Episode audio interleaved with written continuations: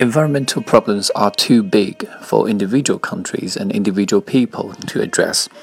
We have reached the stage where the only way to protect the environment is to address it at an international level.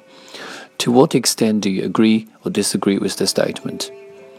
The worsening environment casts a shadow over the future of human beings, and I strongly believe that today's environment problems are so serious that they must be solved by concerted efforts of all countries. First of all, environment protection requires a great amount of funds. One important way of environment protection is to reduce the quantity of pollution generated by human activities. In this approach, people are encouraged to use clean energies, which are more expensive rather than fossil fuels. To realize this, governments ought to provide those who choose green fuels with subsidies which amounts to millions of dollars.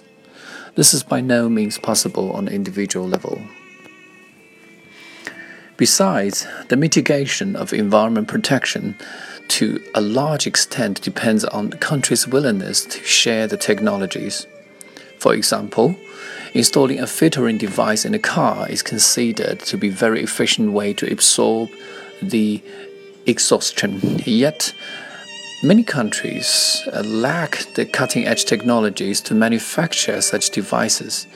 When uh, countries come to the realization that human beings are a family that lives in the same accommodation, the earth, and that to uh, help other, other countries is to help themselves, such problems will be tackled efficiently.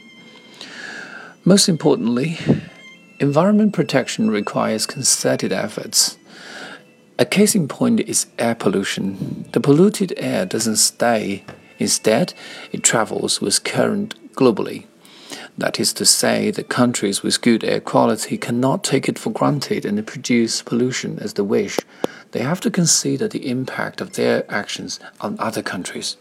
This may sound unfair to them, but they do not have an alternative. Citizens around the world and even the United Nations once optimistically envisaged a new utopia in which small countries and uh, individual, individual efforts could accumulate to make a dramatic difference. However, the problems are so serious nowadays that efforts must be made internationally.